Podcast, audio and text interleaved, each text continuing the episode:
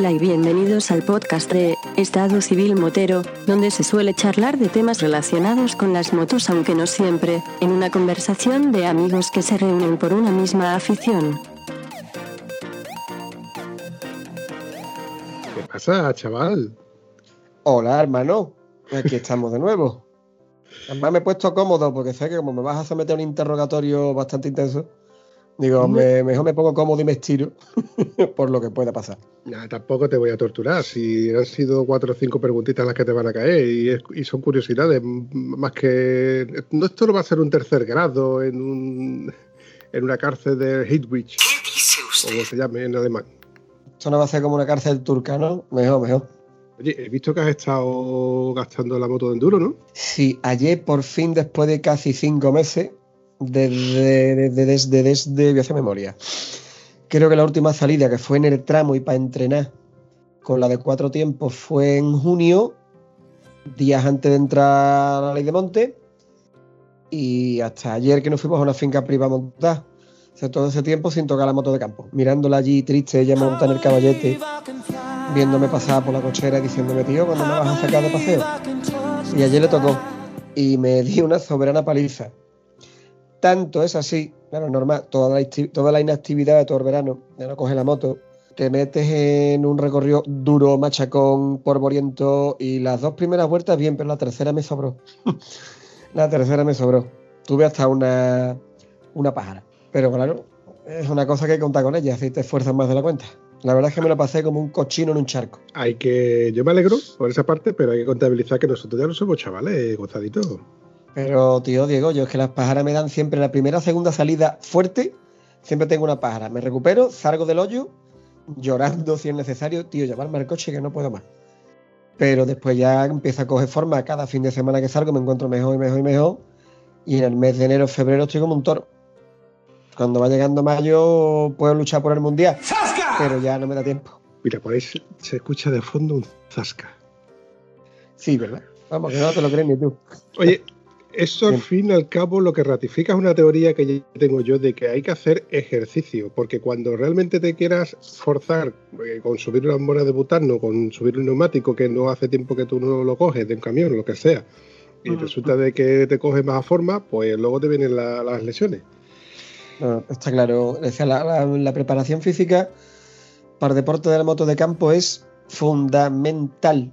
O sea, tú a ver, puedes encontrarte con gente como unos- algunos amigos míos, el caso de Israel, que no pisa un gimnasio, que no hace nada, que a lo mejor, a lo mejor la noche antes ha bebido seis cubas libres, quedas con él a las 7 de la mañana, a las 8 estás en el tajo, eh, tú has entregado ya la cuchara, tú ya no puedes más, y el cabrón sigue y dice que va fresco. O sea, hay portentos físicos con una genética espectacular, como es el caso de este hombre. Los demás, que somos unos matados, pues tenemos que cuidarnos mucho, tenemos que entrenar, tenemos que pisar gimnasio con frecuencia y tenemos que llevar una cierta ¿Qué disciplina. le sucede a usted, señor? Adiós, no me diga que está aquí papá peluzo. Esto no me lo había dicho tú a mí, ¿eh? Se me ha ocurrido ahora mismo, que no tenía yo una intención. Lo que sea es a traición, porque a mí nadie me ha avisado de nada. Yo ha sido nada. a traición. Este vampiro está empezando ya a tener un comportamiento un poquito mafioso. Es que A traición completamente. Me vaya a perdonar, pero la tentación de tener un trío con vosotros tres mola. Yo Sí, con sí, sí. Gonzalo no juego a esas cosas, lo veo excesivamente aficionado. Escúchame, yo aficionado, pero siempre, siempre seré el vagón de cola, ¿eh? Lo ve, lo ve, lo ve, que sabe el tío dónde se tiene que colocar y todo, aficionadísimo. Vamos a. ¿De qué va la Vamos a de qué, va- de qué me estáis cont- qué me estáis contando? Estábamos hablando de esfuerzo, perdón, esfuerzo no, preparación, física, moto de campo. Y yo le estaba diciendo a Gonzalo que evidentemente cuando uno sale con la moto y resulta de que te encuentras con una lesión del tipo, mira, yo precisamente tengo una lesión ahora mismo de cuello y es del efecto vela de mi AGV. Luego te contaré la transitoria que tengo. Y claro, son de estas cositas que, ratifican una teoría que tengo yo de que si tú te acostumbras a subir las escaleras solamente, a subir las escaleras solamente, a subir las escaleras solamente, el día que te roban la cartera tienes que salir detrás del ladrón, no vas a poder cogerlo. Vale, tu teoría es, es acertada. Y pasada a la realidad o al sistema de entreno se llama entrenamiento multilateral. es un bonito palabra. Es decir, que no solamente hay que entrenar los músculos desde el mismo ángulo, hay que trabajar varios ángulos de, trabajo y varios ángulos de carga. Eh, para no hacer esto demasiado largo, lo podemos resumir fácilmente en cómo ha cambiado mi Gonzalo su rendimiento deportivo después de un mes entrenando conmigo. ¿Qué quiere decir? que él antes entrenaba, ¿no? Él antes entrenaba, ¿no? Haya entrenado durante toda su vida. Pero uno tiende a acomodarse a un tipo de, entreno, es decir, a lo que tú llamas subir bajas escaleras. Eh, Gonzalo entrenaba bien, entrenaba todos los ángulos de trabajo típicos de un gimnasio de tipo press de banca, polea dorsal, etcétera, etcétera.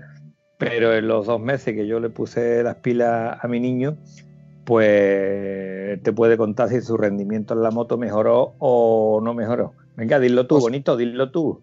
Ostensiblemente, querido amigo, ostensiblemente. Esto viene a decir que el ojo del amo engorda el caballo. Entonces yo cuando tengo un problema de neumático se lo consulto a mi Gonzalo porque creo que es un profesional lo suyo y la verdad que me suele solucionar cualquier tipo de cosas. Y con el tema físico yo me creo que soy un poquito profesional lo mío y creo que soy capaz de adaptarle de entreno a casi casi cualquier persona, incluyendo a Vampi del pescuezo magullado. El problema es que tiene que venir unos cuantos días gimnasio, Vampi. Yo estas cosas no soy capaz de hacerlas vía telefónica. Ahora vas y lo cascas. Todavía no, todavía no hemos, tratado esa, esa terapia, ¿no? De, de hacerlo a distancia. Ahí está. Mañana me quedo mediodía al monte, así que puedo buscar un ratito fácil para ti. Ya me sé mm. masaje, ya me sé entrenamiento, ya me sé ponerte mejor. Mañana es martes y yo el martes lo tengo ocupado con asuntos familiares de, almuerzo. O sea que, gracias por el ofrecimiento, pero, pero va a ser tú, que no. ¿Tú almuerzas en Rociana o almuerzas dónde? No, almuerzo en casa. Yo recojo al chico en el cole y almuerzo con él. No digo nada, pero el jueves vuelvo otra vez a estar todo el día en el monte, ¿vale? Ya tienes dos posibilidades. Pues, aquí, lo importante es que lo haga, porque ya por lo menos ha mostrado interés, ¿eh? Interés ha mostrado. Mañana no puede, pero ha mostrado interés. El jueves yo le veo a este las mismas ganas que a Juan Mateo. Propio. Oh, coño. hombre, con propiedad. Eh, eh, eh, oiga, oiga, oiga, oiga. No comparemos, no, comparemos de las comparaciones son odiosas, ¿eh? Por favor. Vamos a ver. Mm, Vamos a ver que el Vampi lo hace. Juan Mateo. Hay una canción que dice, esto te lo consiento, pero faltarle a mi madre. Así que vamos a dejar... vamos a dejar Tito Mateo de lado. Ocupa bajo listo, ocupa bajo listo. Está hablando de ejercicio físico y mete a Mateo aquí, bueno, es fuerte, ¿no? Es fuerte. Eh, lo de Mateo yo lo voy a dejar por imposible. ¿Tú sabes que me acaba de pedir una petición amistosa? No me digas. Pero, Con, pero con segundas. a, través del Tinder o a través de dónde? ¿De dónde ha salido eso? No lo veo yo, lo veo sospechoso. O, o, algo, o algo menos, menos íntimo. Lo veo altamente sospechoso. Podría ser, factible, pero no sé estas mamones. No ha, no ha pedido una petición amistosa con terceras. Lo que pasa es que él ha descubierto la aplicación que yo comenté del relieve, esa que te hace el recorrido en plan. Una maravilla, que ha hecho un vídeo de Cuenca maravilloso, tío, de viaje a Cuenca, una maravilla. Qué bonito es Cuenca, qué bonito es Cuenca. Ah, ¿Qué sabrás tú? Eso tiene que ser bonito, incluso para ir con alguien que no sea vampi. Para ir con la mujer mía, por ejemplo, darte una vuelta por aquella sierra y visitar cuatro sitios, eso tiene que ser la caña. Después del norte me, está pirrando darme una escapada por allí, a ver cómo y cuándo. Todo se andará, Antonio, todo se andará, no sea agonía. Que más agonía que estoy yo ahora con lo del neumático trasero. ¿Te cuento, cuento lo del neumático trasero? entremos, entremos, entremos en harina. Mira, vamos a tener harina.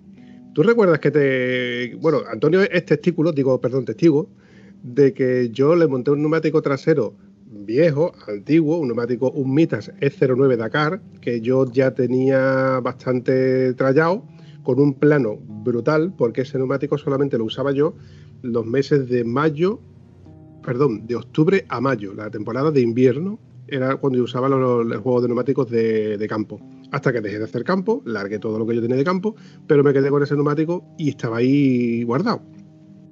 Sale lo del viaje a Cuenca y digo, bueno, para gastar un neumático o para comprar un neumático nuevo, pues gasto este que tengo ya que lo tengo que Eso es. Que tiene, claro. que tiene una solera. Mm, solera, esa es una buena palabra. Este neumático, que tengo Antonio de testigo, eh, cuando él lo vio, lo primero que me dijo, mm, con este neumático tú no me vas a seguir. No hacía falta, no hacía falta pata cabra porque el neumático se sostenía perfectamente la motoreta, míralo, míralo, por el lado positivo, ya puedes eliminar algo de peso en la moto. Ya la moto tiene un planazo, La goma tenía un planazo que era increíble.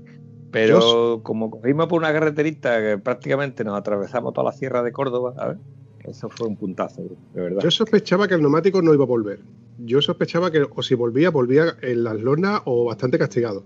Pero coincidió de que el, no, sé cómo calificar el GPS que tengo, porque tengo una relación de amor-odio con él que hoy precisamente eh, me la ha jugado y cuando me la ha jugado he descubierto una carretera, Antonio, que vas a decir tú, ¿esto consistía? Eh, es, que, es que nunca la hemos cogido. Bueno, te resumo que a Gonzalo le va a gustar esta carretera. Tú sabes cuando vienes del, pantano de Aracena y tiras dirección a Aracena, coges por Carboneras, ¿verdad? Correcto. Vale. Pues en vez de coger por Carbonera, que tienes a mano derecha, tú sigues de frente y hacia dónde te lleva. Te lleva hasta Higuera de la Sierra. Correcto. ¿Sí? ¿Cuándo fue la última vez que lo cogiste tú, esa carretera? Pues esa carretera me la cogí recién asfaltada, ¿no? Hace, no hace mucho tiempo. Porque esa carretera la he cogido yo hace lo menos 10 años y yo no recordaba esa carretera. Estaba llena de baches, llena de parche, digamos, no estaba de bache, mm. estaba de parche. Los parches, eh. los baches eran para arriba, no para abajo. Y esta carretera la han, asfaltado recientemente y la han dejado de lujo. Solo que tienes que tener cuidado porque tiene chinitos por medio. ¿Esa carretera la que cogimos tú y yo con la Teneré que el día? No, Antonio? La, que cogimos. No, ah, no, no, la de la Teneré. Solo de parchea. Pantano de Sufre. Pantano de Sufre. Estaba el tramo de esa carretera, la han arreglado un poquito, la han arreglado. además, se ve perfectamente lo que han arreglado hasta Sevilla de la parte de términos municipales de Sevilla, que la han dejado con un acabado impecable y cuando la moto empieza a rebotar dice, ah, pues ya hemos entrado en Huerva. Así que hay dos formas de hacer las cosas, una correcta y otra la cagada que nos han hecho nosotros. Eso también pasa en el término de Badajoz. Vas atravesando una carretera que está de puta pena y de buena primera la carretera se convierte en una carretera, sigue siendo una carretera de sierra, pero con un pavimento firme, estable, que ya no va la moto dando bote. ¿Vale? Y eso pasa cuando entras en el término de Badajoz, que empieza el asfalto bueno, y cuando entras en el de Huelva, empieza un asfalto de mierda. Así que gracias a nuestros dirigentes que nos tienen unas carreteras tan perfecto estado y sin pisar. Eso nos pasa. Eh, Antonio, eso nos pasó cuando venimos de, de ver a tus amigos en Cabeza de la Vaca. Correcto, correcto, correcto. Cabeza la vaca no era, era segura de león. Eso, segura de león, me confundo siempre con, esos términos. ¿Dónde comimos? Te confundo dónde comimos. Eh, exactamente, donde comimos, comimos en cabeza de la vaca, exactamente. Pues lo que estaba contando, este neumático volvió, volvió con un, un, excelente estado de conservación en el centro, y pero en los lados, pues Antonio es testigo de que vino mucho más redondeado. De hecho, le hice una foto a la ida que Antonio me dice, Vampi, este neumático ya no es lo que era. Y mira que los últimos 200 kilómetros que nos cogía ya la noche tuvimos que pillar autopista. y por eso digo que. Acuérdate que incluso la parte de Cuenca, actuando las rectas estas interminables de, La Mancha, ¿vale? Que, que cogerla así o sí. Incluso esa parte fuimos cogiendo unas carreteras bastante, bastante agradables, ¿eh? las cosas como son. Sí, sí. Claro, eso la, ha mejorado ese neumático. Yo creo que te va a durar hasta que llueva, ¿vale? Cuando llueva ya dirá tú, esto es una mierda, esto no se puede tener, porque es un neumático de taco que con el taco más corto pues va a trabajar todavía mejor. Y sobre todo si, sigues puliendo los laterales, lógicamente, y lo sigues redondeando. Te cuento y te ratifico. He hecho tres salidas, tres salidas de mínimo 300 kilómetros, 300, 350 kilómetros, súmale 1000 kilómetros y sigue el neumático igual. Sí, sí, sí, sí. Eso significa porque ya, eso ya se endurecido. que no agarra una mierda, ¿verdad, Gonzalo?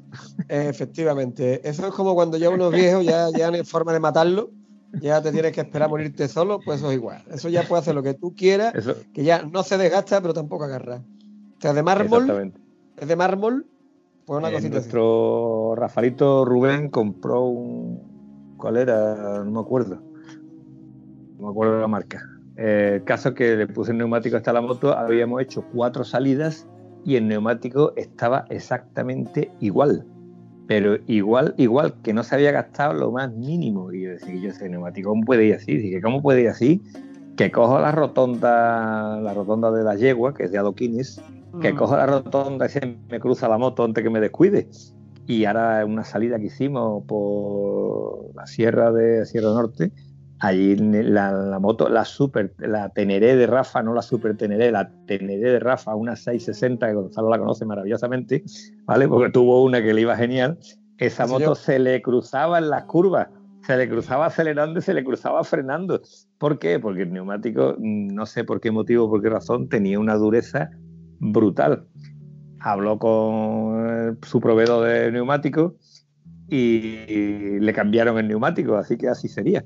Pero dice que cuando lo cambió era cuando estaba empezando a gastar, o sea que igual era la capa de fuera la que le costaba que no, tanto trabajo. Forma de romperla, vamos, que forma hay, de hay cosas muy raras. Yo mm, os, puedo mostrar, eh, puedo hacer una llamada telefónica a uno, a uno de, estos amigos con los que he salido estos días. Y yo, que me preguntó. Yacatre me niego, ¿vale? Ya con tres me parece una gran multitud. Mena Yacatre va a ser demasiada gente. Yo es que ya, yo es que ya, ya, ya, ya las orgías a mí yo no estoy preparado. No estoy preparado. Eh, los cuatro jinetes del apocalipsis, eso ya es mucha espada. Ya, he dicho de llamar a un Yo estoy por decir que no juego, ¿eh? Yo estoy por decir que no juego. Yo estoy por decir que me conformo con mirar. No os pongáis nervioso que he dicho de llamar a un amigo que es desconocido para vosotros. No estoy diciendo de llamar a Mateo. Sí, sí, pero después empieza uno a coger las confianzas y esto acaba mal. Que yo hago amistad con cualquiera. Bueno, es que este, cuando una de las paradas me decía, digo, que bien va a ser neumático.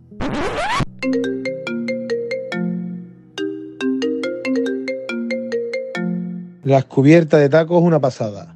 Las cubiertas de tacos de Bumpy parece que se convirtieron en, cubiertas slip. Iban por la sierra un buen ritmo, muy buen ritmo, que hasta adelantamos a grupo de R. Parecía que llevaba las slip puestas. Y este neumático, el Mitas, yo siempre he hablado de él como que va muy bien en carretera, en caliente, pero en mojado acojona. Y en, carretera fría, en carretera fría, a mí me ha hecho un par de extraños. Pero luego, la virtud que tiene es que calienta rápido y coge temperatura y se y agarra que es, bueno, me ha hecho un par de salvadas que he dicho yo, hostia, la verdad es que él se está comportando bastante bien. Y es por eso por lo que el está recibiendo más desgaste por los laterales que por el centro. Se está redondeando donde antes tenía un planificado espectacular. Es que la evolución, la evolución que está sufriendo Mitas en los últimos 20, 25 años es para que hubierais seguido la marca y hubierais visto el cambio que ha pegado. O sea, Mitas ha pegado un cambio espectacular. Cuando yo empecé a trabajar con Mitas... barato, creo en mi época de motocross era un neumático barato, que como una opción, que iba bien, que no duraba mucho, que no, no era perfecto en nada, pero iba casi casi bien en todo.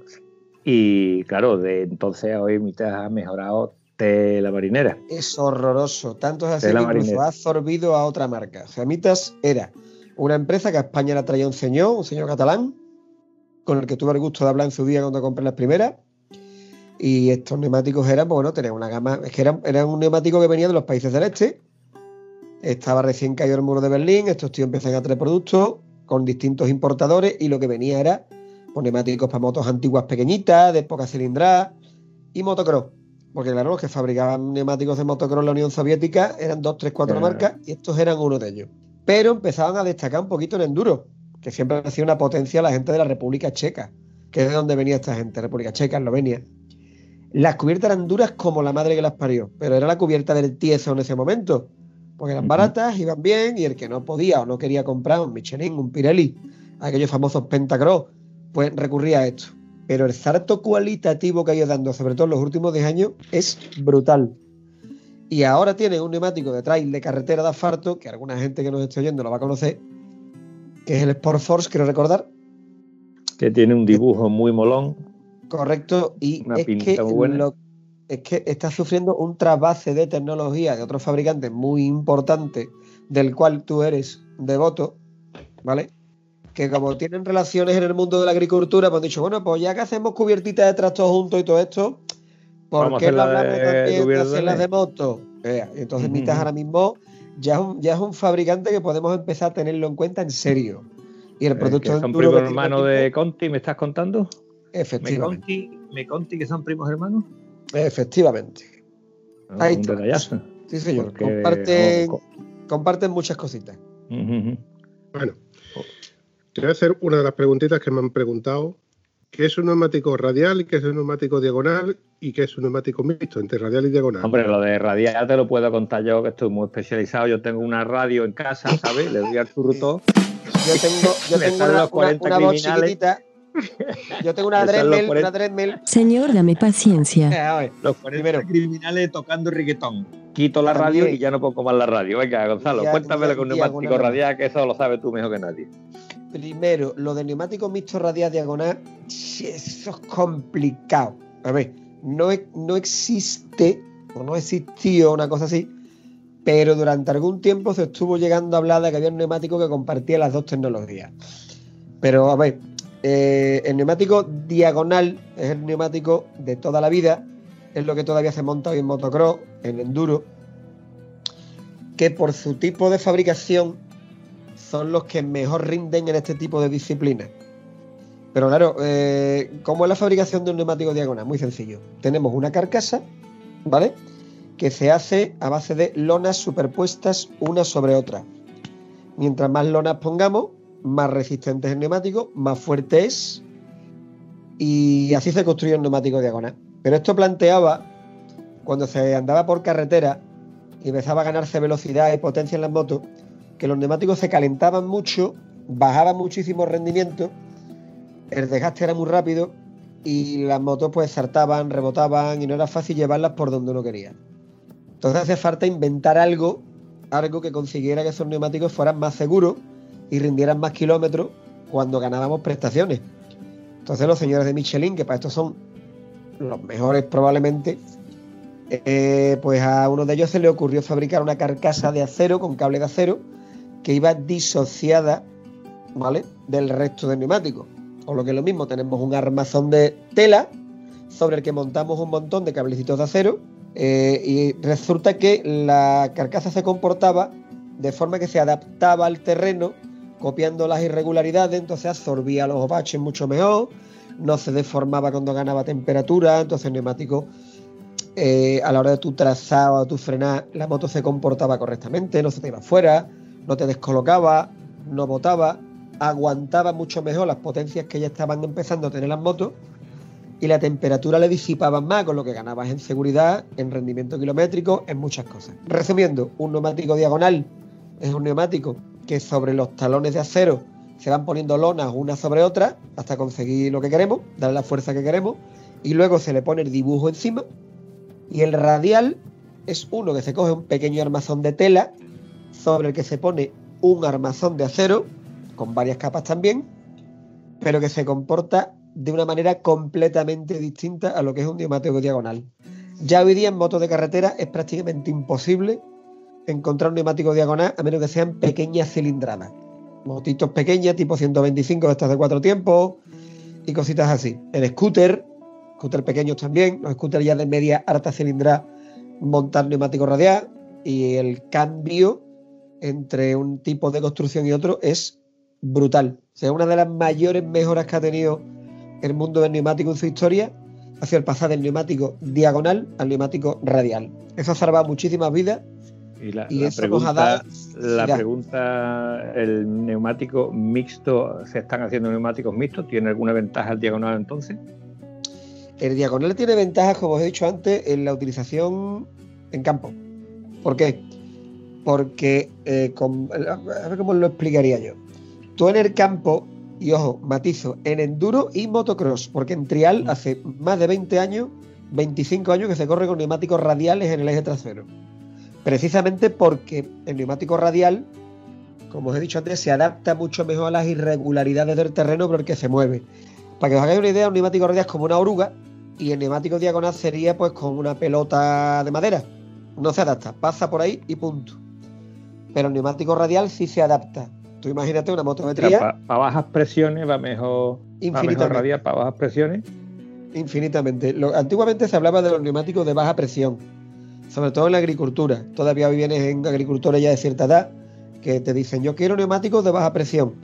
El neumático de baja presión, antes de salir radial, era un neumático diagonal, pero que ya las lonas eran de más calidad, porque esto es toda una evolución que va llegando, eh, en el que tú en vez de llevarla a kilo y medio, la podías llevar a mejor a un kilo y el neumático trabajaba mejor. y no se rompía. Hasta entonces eso era inviable. Una vez que sale el radial, ya se podía trabajar con presiones mucho más bajas. Hoy día hay neumáticos de tractor, te hablo de tractores de 250 y 300 caballos, que llevan neumáticos radiales que pueden trabajar 0,5. Sí, sí. Eso una sí, cosa que eso sí que se espectacular. adapta, eso sí que se adapta al terreno, ¿no? Eso exactamente, como la cadena de un tanque, es increíble. Entonces, en el campo, en, en el trial, el neumático radial tiene todas las ventajas porque además trabaja con presiones de 0,3, 0,4, 0,5 y no rompe, no se pellizca. ¿Vale? Ni de mérito. Yo- Ni de esta lona. efectivamente. Y el neumático diagonal tiene ese problema. Claro, si eso lo pasamos al enduro o al motocross, tú vas a mayor velocidad, vas sorteando, sobre todo en enduro, unos, unos- unos obstáculos tremendos. Entonces, eh, el neumático tiene que ser de carcasa diagonal para no romperse y para no desllantar. Así de sencillo. Sin embargo, en enduro, desde hace unos años que se ha puesto de moda el enduro extremo, el hard enduro, esto que veis que hacen los señores Graham Jarvis, que hace Alfredo Gómez el español, Mario Román, que es una pasada si veis alguna carrera tipo Romaniacs y tipo eh, esta que hace en Austria, coño, no me sale el nombre. Bueno, hay varias carreras. Se busca que los neumáticos traseros vayan con muy poca presión. Entonces son neumáticos diagonales de enduro, con compuestos blandísimos. Ahí, destaca uno Mitas, Mitas doble raya verde, el F07, que tiene un agarre increíble, pero dura un fin de semana. Ese Claro. domingo la montas Que y la no tiras. se puede tener, no se puede tener todo, No se puede tener todo.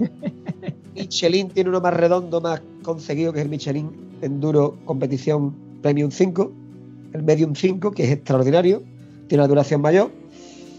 Se le pone una cámara maciza, que todos habréis escuchado hablar de, él, de ella, que se llama MUS. El MUS te da una presión de partida de 0,8. Pero ya hay fabricantes que están sacando muses que es como si fuera a 0,4. 0,3, 0,4.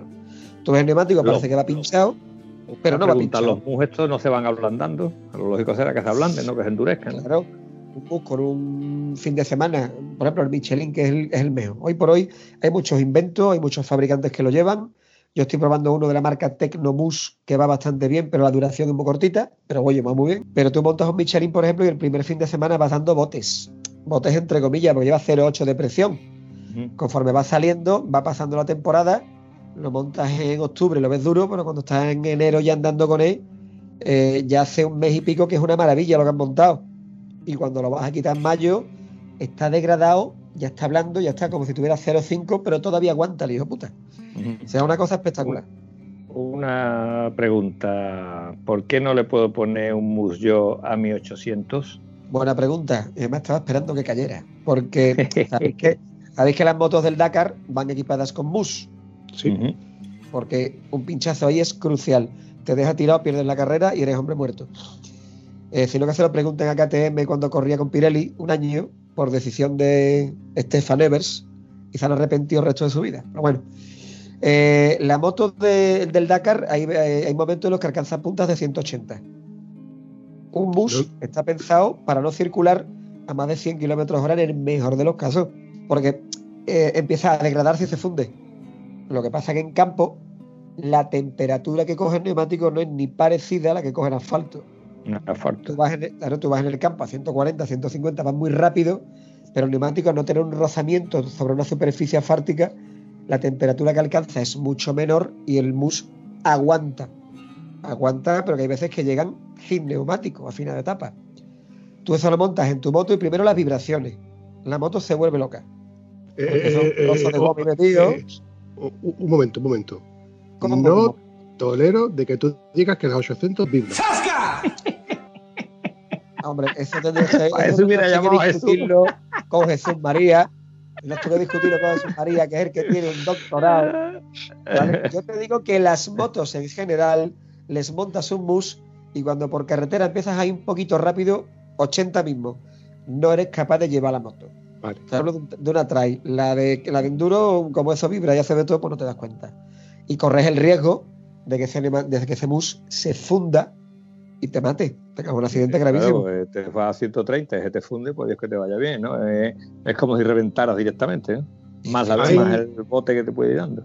Hay un vídeo de un Dakar, a ver si lo recupero, en el cual el piloto tuvo que recorrer gran parte del recorrido de, de esa Con etapa la llanta, con la llanta. trasera. Sí. Sí, sí, sí, sí, sí. Es Mira, de la- increíble. de lo que han pasado en el Dakar y en otros rallies con los muses, hay para escribir un libro y hacer un documental, porque les ha pasado de todo. Yo me acuerdo, nuestros queridos amigos Antonio Paricio y Alfonso Martínez Maravé, alias El Pelito, cuando llegaron al Dakar, en aquellos años 80 con una Suzuki privada, Paricio decía que cuando llegaba al final de etapa, él no se complicaba la vida, que él no se liaba de desmontar un mus porque además de que el mus era de los de primera generación, que eran como cuernos, montaba neumático Michelin Desert, que era otro cuerno más. Se hace para Yo me desmontarlo. acuerdo de era- quitar, de quitar un, des- un Michelin Desert de una Suzuki DR, no de la Big, sino de la R600, que me dijo que yo a cambiar la goma. Y como yo me liaba con las gomas de motocross, de mi moto y la cambiaba, y yo no me quiero ni acordar la de palancazos que le metí yo a aquello. Era Lo, horroroso, que- hombre. lo terminé de desmontar, pero yo creo que aquello era amor propio, aquello no era. Claro, así después de, de- de ese tiempo, de, de saqué hasta este que tuve que arreglar el fin de semana pasado. Eso parecía chicle lo desmontado una facilidad. Paricio decía que él llegaba por la noche y cogía un serrucho, cortaba neumático mus a tomar por culo y montaba otro nuevo. Porque decía que eso no había forma humana de desmontarlo. ¿Una Sí, sí, sierra? Si yo lo cortaba y a tomar viento. Hoy día tenemos unas maquinitas, yo tengo una, que si Ah, veis una carrera, grande, ¿no? la Rabaconda, si veis una carrera del Mundial de Enduro, bueno, para los que no lo sepan, el Enduro, eh, si te sobra tiempo después de hacer el recorrido, porque tú vas haciendo un recorrido con, una- con unas horas de entrada y de salida, si te sobra tiempo cuando has llegado al final de la etapa, de la prueba, y la carrera es de dos días, inmediatamente antes de irte al parque cerrado para dejar la moto y ya no la puedes tocar hasta el día siguiente, los pilotos van a su box y todos los desperfectos que tenga la moto los solucionan. Estamos hablando de que al tío le quedan 15 minutos, 10 minutos, no le queda más, ¿eh? Yo he visto a pilotos del Mundial, lo que sea. exacto, yo he visto a pilotos del Mundial cambiar los dos neumáticos nuevos con mus y el tubo de escape en 15 minutos. Buah. 5 minutos por neumático y 5 minutos el tubo de escape. El que no se lo crea, que busque en YouTube, que hay vídeos donde se ve perfectamente. Yo te monto un bus con mi máquina y yo puedo tardar 10 minutos. Pero esos tíos tardan 5 minutos más en Sí, cambiarte pero eso los es una dos. parte más de- del enduro ¿eh? y eso tiene que estar entrenado y tela. y aparte trabajo, me imagino que también la moto la tendrá adaptada para que, que en vez de tener dos tornillos de fijación en la horquilla tendrá uno solo.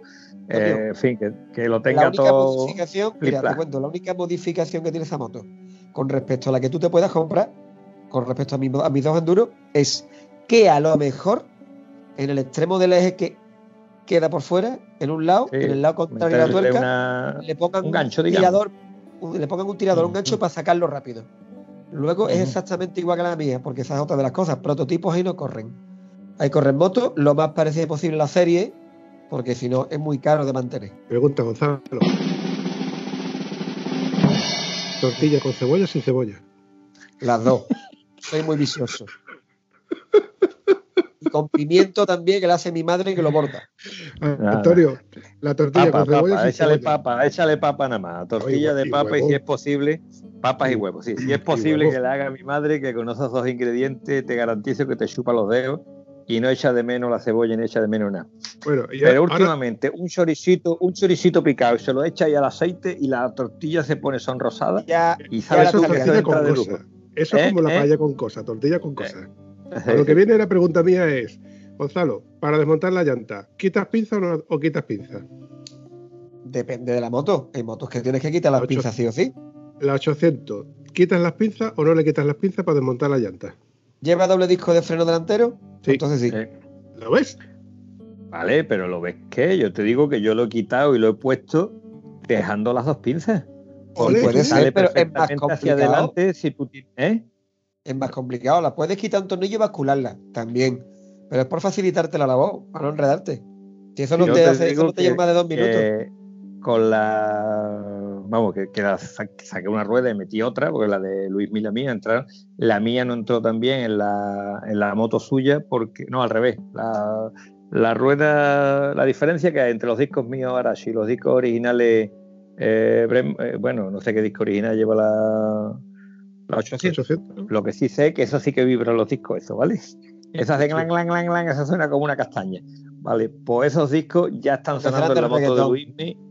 En la moto de Luismi con 18, 14 o 15, no creo que tengan más kilómetros. están haciendo ruidito ya. Espero que se lo cambien en garantía. lo que te digo es que quitas una rueda y metes la otra sin desmontar pinzas. Que a mí me gusta hacerlo así, y yo, a mí me gusta hacerlo así, no me gusta quitar la pinza. Si se puede, se puede. Si se puede que no es que yo esté sobrado de herramientas torque para poder quitar la tuerca y volverla a poner. No tengo esa otra. Y la, tengo, la tengo, la, mi amigo Gonzalo. Pero te digo que me gusta no quitar pinzas porque eso es la habilidad del mecánico. Además, porque lo he visto en las carreras de moto esta de verdad. ¿Acuerdas el vídeo ese de la cagua, Gonzalo? Partido con una cagua, se para, la monta en un caballete, quita la rueda, mete la otra y sale andando en menos tiempo de lo que tarda yo en contártelo. Sí, ahí sí. En Superbikes, que hay carreras de resistencia, las 8 horas de Suzuka, el Boldor, las 24 horas de Alemán, ahí sí, ahí son prototipos. Y además, yo recuerdo perfectamente de ver una Yamaha, una IZF, una W01, aquella 750 de los años 80, que iba a correr las 8 horas de Suzuka y detrás en el basculante no llevaba pinza de freno. Pero que me estás container. O sea, solamente iban. Sí, sí, sí. La moto era prototipo. No, delante llevaba sus dos discos de freno. Pero, detrás no, llevaba. Sin problema ninguno. ¿Por qué? ¿eh? que, que, la JJ Cobas, ¿te acuerdas? Llevaba un disco de aluminio detrás. Y decía, y el disco, dice, tú no lo toques, ¿vale? Que cada vez que toca el disco, como tocar los discos, hay que cambiar los discos, porque el disco era un, disco de aluminio.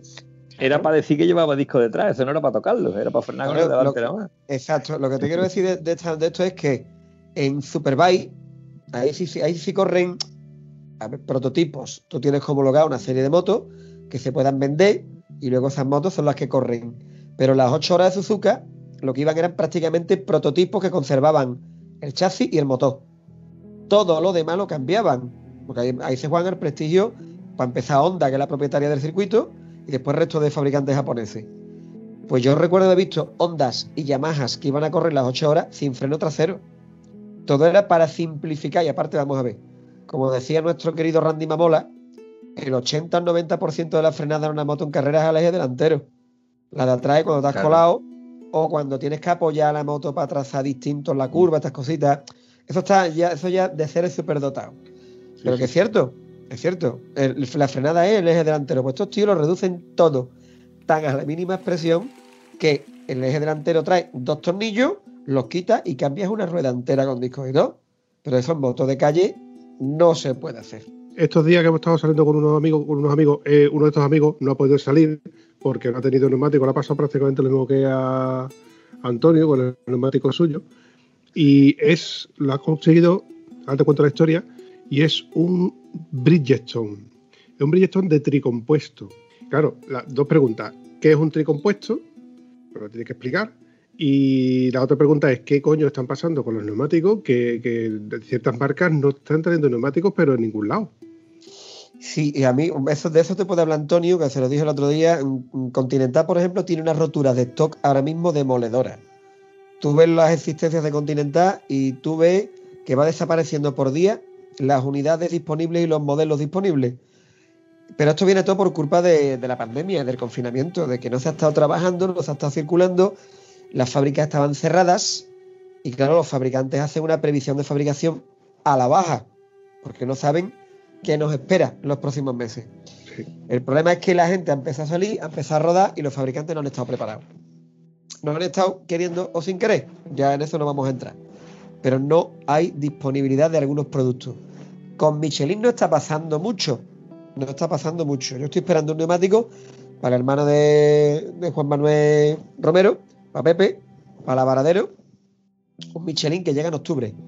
Le quedará por llegar unas tres semanas, no tiene prisa, pero teníamos una fecha de entrega. Pero es que en Continental, por ejemplo, y en otros fabricantes, es que no hay ni fecha de entrega. Entonces, eso está creando muchos problemas.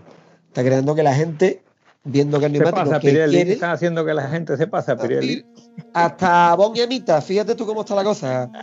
Hasta Bon y Amita, o sea que es complicadito. Entonces, el problema está ahí, que los fabricantes no tienen esto porque la pandemia ha vuelto loco el mercado, todo el mundo está igual, no había mascarillas, pero no hay ruedas, así que tendremos que esperar a que se normalice. Y en cuanto a lo de los tricompuestos, es otra parte de la evolución a la que, a la que llega el mundo del neumático como cualquier otra faceta empresarial. Eh, si ya el, neumático radial fue un salto adelante brutal, brutal, motivado porque necesitábamos neumáticos mejores y más seguros y más duraderos, pues nació la necesidad de tener un unos neumáticos que se gastaran mejor. Claro, tú mismo has dicho antes que tu neumático mitas estaba plano, porque se circula mucho tiempo recto. Entonces el neumático se gasta por el centro y no se aprovechan los laterales. Pues había que fabricar neumáticos que tuvieran ese centro más duro, pero sin embargo los laterales más blandos, primero para conseguir que el centro me durara más y segundo para que a la hora de tumbar, si todo el neumático es muy duro, no se calienta, por lo tanto no agarra, que el neumático se cogiera temperatura más rápido en los laterales para darme agarre cuando yo lo necesitara. ¿De acuerdo? Esa es la, esa es la razón de existirlo tricompuesto, sí.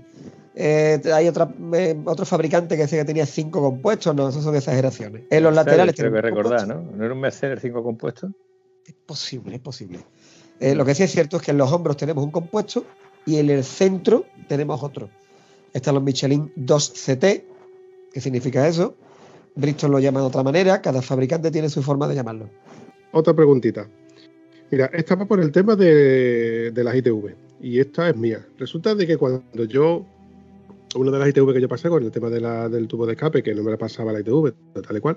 eh, delante mío había un chico con un R6 que en la ITV anterior no le pasaron la ITV porque el neumático tenía más de 5 años. Ellos tienen por norma de que no me pasa con 5 años. Luego volvió y resulta de que no le pasaron la ITV porque tenía la luz alta, cosa que ya se la Vale. habían revisado antes. Bueno, controversias de las ITV.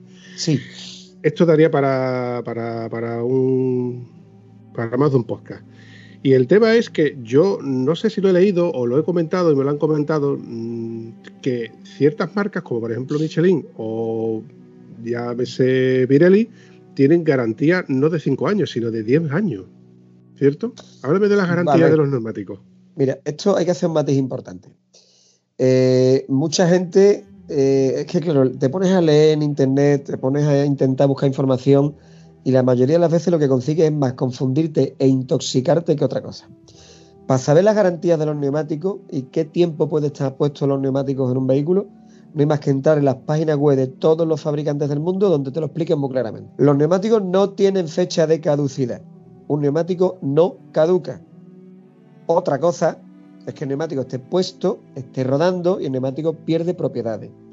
O que la hayamos montado ya una vez, ya la hayamos utilizado y ese neumático ya se empieza a degradar solo por efecto de- del tiempo. El elemento que más daño le hace a los neumáticos es el famoso ozono de la atmósfera. El ozono es el que pudre y estropea los neumáticos, no solo los neumáticos, sino muchos elementos de goma y productos afines. En los fabricantes, por ejemplo, Michelin, ya que hemos hablado de ello, o Dunlop, Bridgestone, Continental, te dicen que es un neumático, los puedes tener puestos con un máximo de 6 años. Ojo, puestos, montados, circulando. Porque hasta entonces se supone que todavía conservan un nivel de agarre y de calidad que te permite estar tranquilo. Ya a partir del sexto año, ya es cosa tuya que lo lleves puesto. Si al neumático ya le pasa algo, ya ellos no se hacen responsables. También se da otro caso. Imagínate que es un neumático, porque hay gente que te viene al taller y te dice, yo quiero los neumáticos recién fabricados. Mire usted que esto no se hace por demanda. Esto se fabrica una tirada de neumáticos y cuando a mí el neumático me llega puede tener meses fabricados. A mí me han llegado neumáticos, es raro si es cierto, pero que estaban fabricados hacía un año, porque sea una medida o un modelo que tenga muy poca demanda en el mercado. Ese neumático es perfectamente seguro, perfecto y absolutamente seguro. Si ese neumático lo tengo yo o cualquiera del gremio guardar una estantería y ha hecho dos años, sigue siendo perfectamente seguro. El problema ahora es vencer las reticencias del cliente final a montarlo porque pueda pensar que al neumático le vaya a pasar algo. Yo te voy a poner un ejemplo. Yo he tenido neumáticos puestos en mi coche del trabajo que se habían fabricado hace cinco años. Pero eran unos neumáticos muy raros, con un índice de carga muy poco habitual, que no tienen fácil salida. Se los puse yo a mi coche, que los llevaba puestos, y oye, aquí estamos hablando los tres tan alegremente que yo no me he ido al barrio de los callados. O sea, el neumático de primera marca no tiene ningún tipo de problema, se lleva un par de años fabricado y tú lo montas. El problema está en que tú ahora llegas a la ITV y el de la ITV no sabe cuándo lo han montado. El de la ITV ve que ya tiene cinco años de fabricado. Te van a decir una cosa que, oye, que puede ser cierta y ajustarse a realidad o no. ¿Me entiendes? Pero que tengamos en cuenta que los neumáticos no caducan. O sea, hay un neumático perfectamente guardado en una estantería donde no esté en contacto directo ni con la pared ni con el suelo, que no reciba humedad, que no le dé el sol directamente, que esté en un ambiente fresco, ese neumático dura mucho tiempo sin estropearse. Yo puedo entender que tú no quieras montar a tu coche neumático con 3-4 años. Es perfecto, ¿vale? Estás en tu derecho. Y cada día es más raro encontrártelo. Yo ahora mismo, afortunadamente, el neumático más viejo que tengo que tener esto de moto no llegar al año. De turismo puedo tenerlo un poquito más viejo. Pero hoy día los, los estos afortunadamente circulan mucho, se refrescan mucho y ya hoy día es muy raro encontrarlo. Muy raro. Entonces la, la pregunta, ¿tú crees que lo eh, que llevo yo ahora, el Conti Attack 3, este me durará 5 años? ¡Ay! ¡Ay! ¡Ay! ¡Ay! ¡Ay! ¡Que me quedo muerta! A ti no te va a durar 5 años porque tú tienes el culo tan inquieto que dentro de 3 meses vas a tener que cambiarlo. Pero hay gente, hay gente. Es que me vendes neumáticos defectuosos, tío, se me gastan enseguida, macho. Un neumático no me en dos meses, Gonzalo. Te voy a responder, te voy a responder una pregunta, Antonio. ¿Todos los que te monto salen defectuosos? Uy, uy, uy, lo que ha dicho. ¿Todos? Uy, lo que ha dicho. Uno, uno, uno sí. Uy, uno lo sí que ha dicho. Uno Mira, te lo compro. Te cago la fiesta, pa. Te cago en la fiesta, Pero pa, que todavía lleváis mm, 50 minutos. Y mira, mucho estáis durando, la verdad, el no sacar el tema de las Michelin. La Vamos a dejarlo ahí. A ver, No pasa. ya, ya, ya has metido la pata. ¿Por qué tiene que hablar de, de- de cosas de Sí, esas? Pero no, se nombra soga en casa de la No se nombra. Yo he dicho que me ha salido perfecto. Yo he tenido neumáticos que me han durado 14.000, 18, 16.000 kilómetros y he estado contentísimo con ellos. Lo curioso Mira. que era de la misma marca. Ah, en, sí. En podcast anteriores hemos comentado lo que, que como Antonio y yo tenemos motos similares, porque no son iguales ni son parecidas, son similares, y la forma de conducción que tenemos mm, evidentemente no es similar.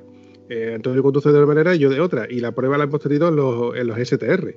A él han durado 10.000 kilómetros redondeando y a mí me han durado 16.000 kilómetros redondeando. Evidentemente la forma de conducir a Antonio no es la misma que la mía. En el Tú- viaje Tú eres, un cliente, tú eres un cliente que no trae cuenta, Diego. Tú eres un cliente que no trae cuenta. Es mejor como eh, Antonio. Diego, Diego conduce para que le duren las gomas. ¿Tú te acuerdas del neumático delantero del Tito Tony? Que le Sí. duró 20.000 kilómetros un neumático de ese. Vamos a ver, para que un neumático te dure más de 20 y pico mil kilómetros. Ya lo Sí, tenía sí. casi casi como un slip, pero vamos, para que te dure esos kilómetros, tú tienes que conducir para conservar neumáticos. Y cuando Claro. tú condu- conduces para conservar neumáticos, por temas de conducción, el tema de trazada y el tema de diversión, pasa a un plano un poquito más lejos. Tienes que ir eh, pues, Eh, exclusivamente eh, para conducir eso. Yo, yo como no consigo que me duren más de 8 o 9 mil kilómetros, yo Porque es que tú eres, yo no- tú eres al revés, tú eres fosfórico, tú eres fosfórico. Tú coges el acelerador y te, te enciende la, la mecha y allá que te va el tío. la culpa la tiene la moto de campo. Es que ayer iba, ayer me meto en el recorrido este al que fuimos y nada más salí. Yo no había entrado allí hacía 10 años y llevo delante a los otros chavales que se conocían en el recorrido. Y en la primera trialera ya le metí un golpe por detrás primero. Yo, que yo, retírate un poquito, que además Espérate, mucho polvo, coño, espérate. no me no una mierda. Y le digo que yo no puedo. Yo llevo un tío delante y lo tengo que coger. Claro, que tengo coger. que coger, pero ahí es conveniente cogerlo por la derecha o por la izquierda, no por encima. por el centro y, y dale, dale fuerte ahí. Pero claro, como había tan cantidad de polvo, pues yo donde, donde bien gatillé me encontré un tío mitad trialera. Pero bueno, esas cosas pasan. Ah, Después pues, ¿no? Exactamente. Después te ríes. No, no, después llega a casa y la primera palabra que sale de tu boca es. Qué bien me la ha pasado". Aquí ya no se puede acuñar más, cele- más frases célebres que me la robáis. Hoy venía, a pasar- hoy venía yo andando de la cochera para acá diciendo, hago los muertos. Cuando vino a verme Rafael de la Raide para ver lo que teníamos pensado para el punto de sellado y esto, que venían todos vestidos con sus politos, todos iguales, verdes fosforitos, preciosos. Alguno tenía hasta un forro polar sin mangas chulísimo. Y Rafael, ¿tú cómo has conseguido esto? Yo no discuto y no hablo con nadie. Yo le digo, dame la talla. Y cuando me dan la talla, la semana tiene el polo en la mano. A tomar por culo, ¿qué mando yo? Digo, eso yo tenía que hacer yo. Yo amenazo con que si algún día se me cruzaran los cables, lo de qué bien me la pasaba va impreso o delante o detrás, pero eso va impreso. Y ya. No te preocupes, que yo creo que si tú hablas con Mateo, Mateo tiene un contacto que te hace unas camisetas muy duraderas ¡Zas en toda la boca! y le Sí. puede poner el anagrama que tú quieras. Y yo creía que, que, que agua pasada no movía molino. Aquí, mue- aquí mueve, molinos no, aquí te mueve el transatlántico el agua. Madre mía. Menos Bueno, no chavales. Bueno, ¿tú No, no tenías más preguntas por ahí en el tintero? Ah, No, nada más, no, no. A, a ver, la- la- la- si las tenía no las puedo ir soltando porque no se nos va, se nos va ahí el tiempo y se nos va, ay, se nos van las cositas. Pues voy a lanzar Pero- yo una, pero- voy a lanzar yo una pregunta. Hombre, eh, cuando la Raider quedó suspendida, alguien dijo que yo, pues podíamos hacer nosotros ir a los pueblos de, de la Raider, ¿no? Dar una vueltecita de estas. Digo, vale, pues se puede hacer en un fin de semana. ¿Tú has escuchado que alguien se haya puesto de acuerdo para hacerlo?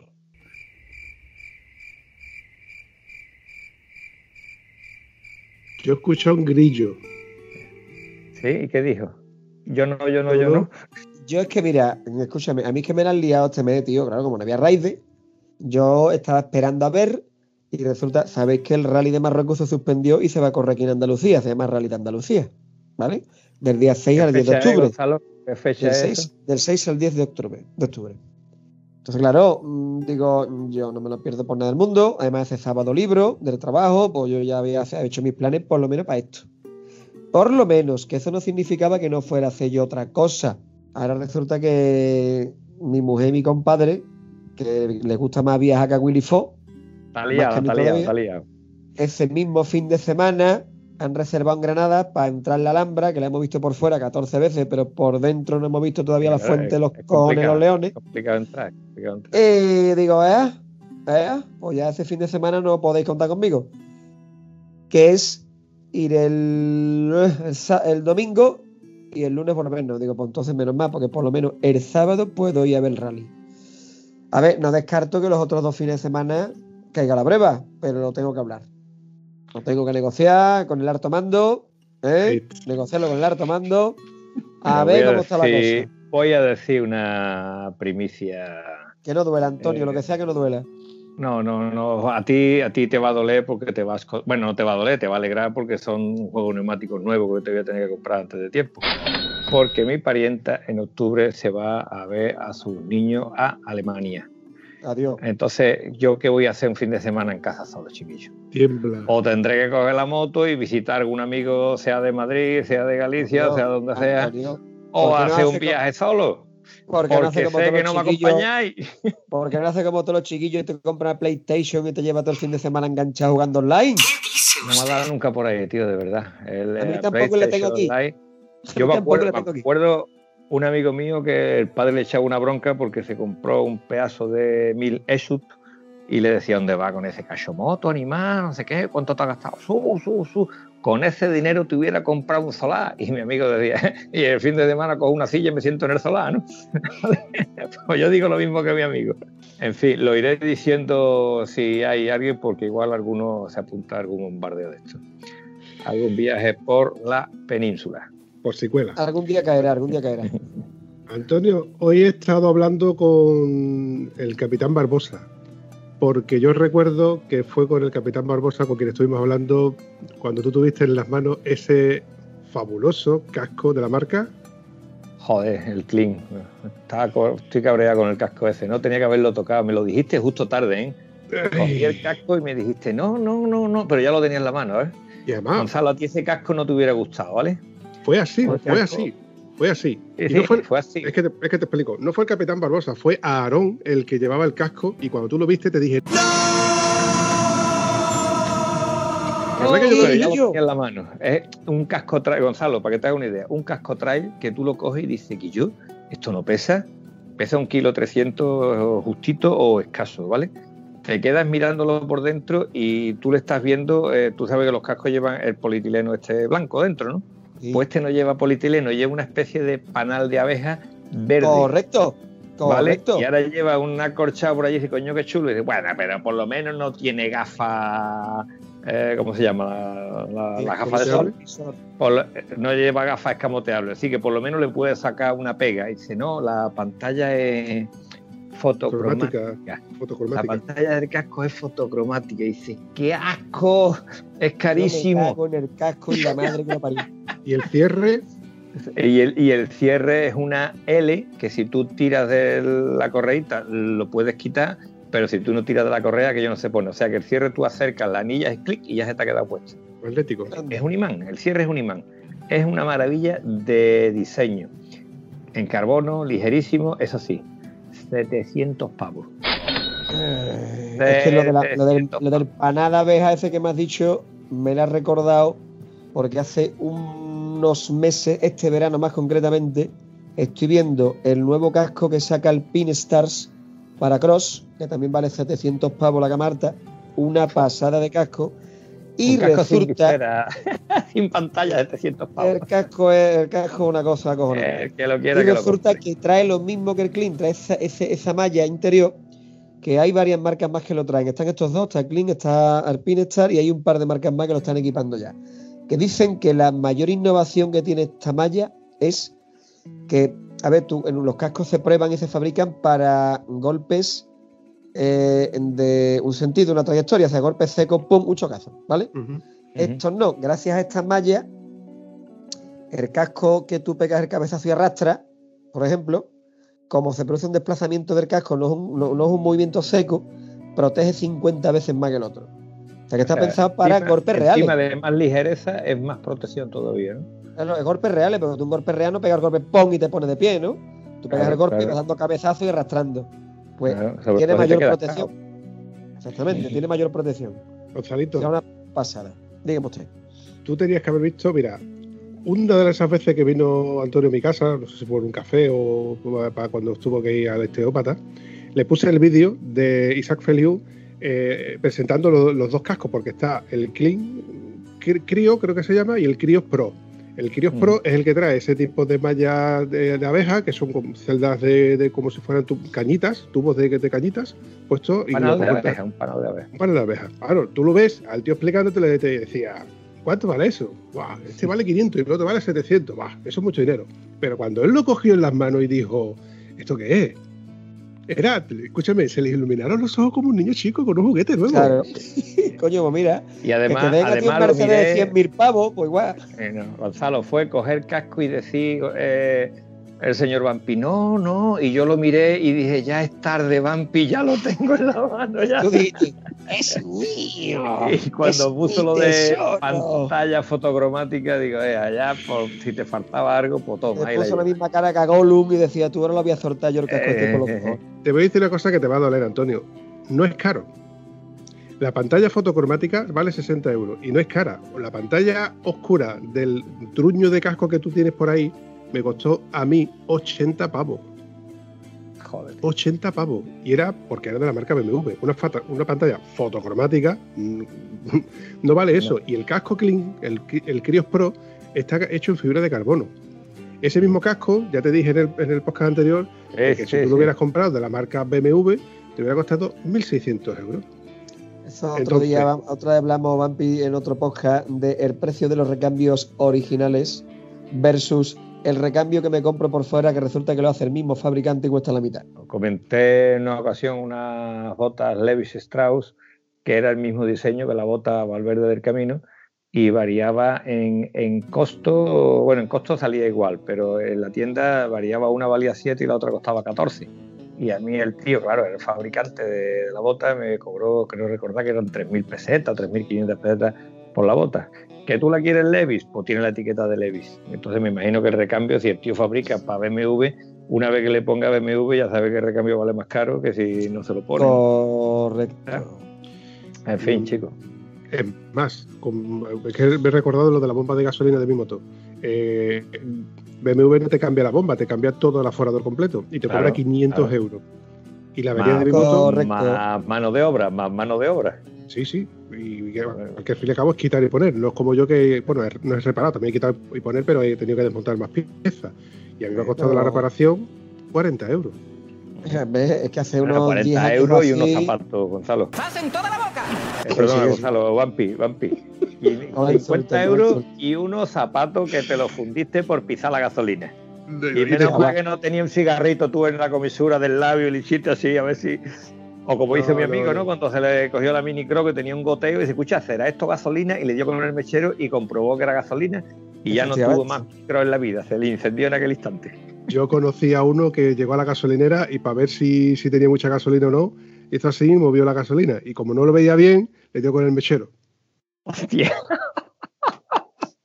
Me noche, de recordando, me está recordando el meme de estas dos chicas que está una en el baño, lo habréis visto seguro, La y llega otra y dice, niña, que mira, que me he puesto a buscar mi móvil a ver dónde estaba y lo estaba buscando con la linterna del mismo móvil. Y dice la otra, ay sí, ¿dónde estaba? o lo mismo, hijo, lo mismo. Es que el ser humano es así de imprevisible. Nivel intelectual superior. Superior con Z. Bueno, chavales, voy a ir recortando esto que ya vamos por la horita. Tampoco, y la verdad es que se me ha hecho súper corto este, este Claro, episodio. porque tú no estás acostumbrado, tú, A mí tú, también. Tú estás acostumbrado a un, ¿cómo se dice? Monólogo. Pero tú estás acostumbrado a un biólogo y esto es un triólogo, ¿comprendes? Y entonces ya el triólogo se hace mucho más rápido. Exactamente. Tan solo recordar que este podcast lo podéis escuchar en todas y cada una de las plataformas podcasteras. Por cierto, Amazon me ha hecho una propuesta de, de subir esto a la, a la plataforma de, de Amazon, porque Amazon se sube también al carro de, de subir podcast a su plataforma de, de música. En fin, Pero No sé. escúchame, yo quiero el 10%, ¿vale? eh, de momento, Eres triste, eres triste hasta para pedir. Pide la mitad, coño. pues la mitad Si del le cero pides es cero. 90% me lo da también, porque yo seguro que te va a dar esta gente, ¿no? Te van a pagar exactamente La nada. mitad de cero es cero. Y de momento el podcast me ha costado ya un disco duro y dos micros. O sea que Vale, pues el 10%, por- el 10 de cero me corresponde y lo sabe. El 90% lo hace Bumpy, pero el 10% es mío. Bueno, pues lo dicho, que lo podéis escuchar en cualquier tipo de, plataforma podcastera, que es de, la- las muchas, muchísimas que hay por ahí. Eh, también os podéis seguir en el Instagram de Estado Civil Motero, en la cuenta de Twitter de Estado Civil Motero. Y si queréis llamar por teléfono a darle por culo a alguno de estos dos, avisarme que os doy rápidamente el número de teléfono y le podéis mandar todas las porquerías que queráis, memes y estupideces. Bueno, pregunta, Eso, eh. preguntas de entreno me las mandáis a mí, preguntas de goma se las mandáis a Gonzalo, ¿vale? Para exactamente, exactamente. De goma, pero ch, maticemos, neumáticos. Para lo otro vais mejor a la farmacia. ¿eh? No vayamos a confundir churras con merinas. ¿eh? Que no me la liamos. Exactamente. No está el horno para. En fin, chavales, lo dicho. Un abrazo, campeones. Venga, A ti, bonito. Hasta luego. Quiera, quiera, quiera.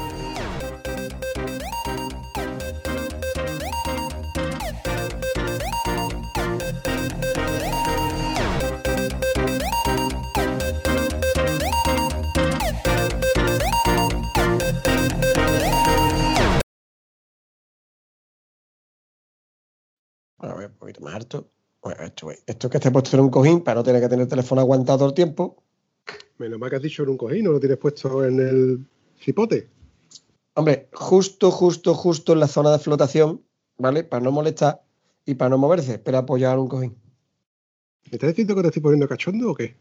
No, Diego, no, no, no, no, no. Tú todavía no tienes esa capacidad.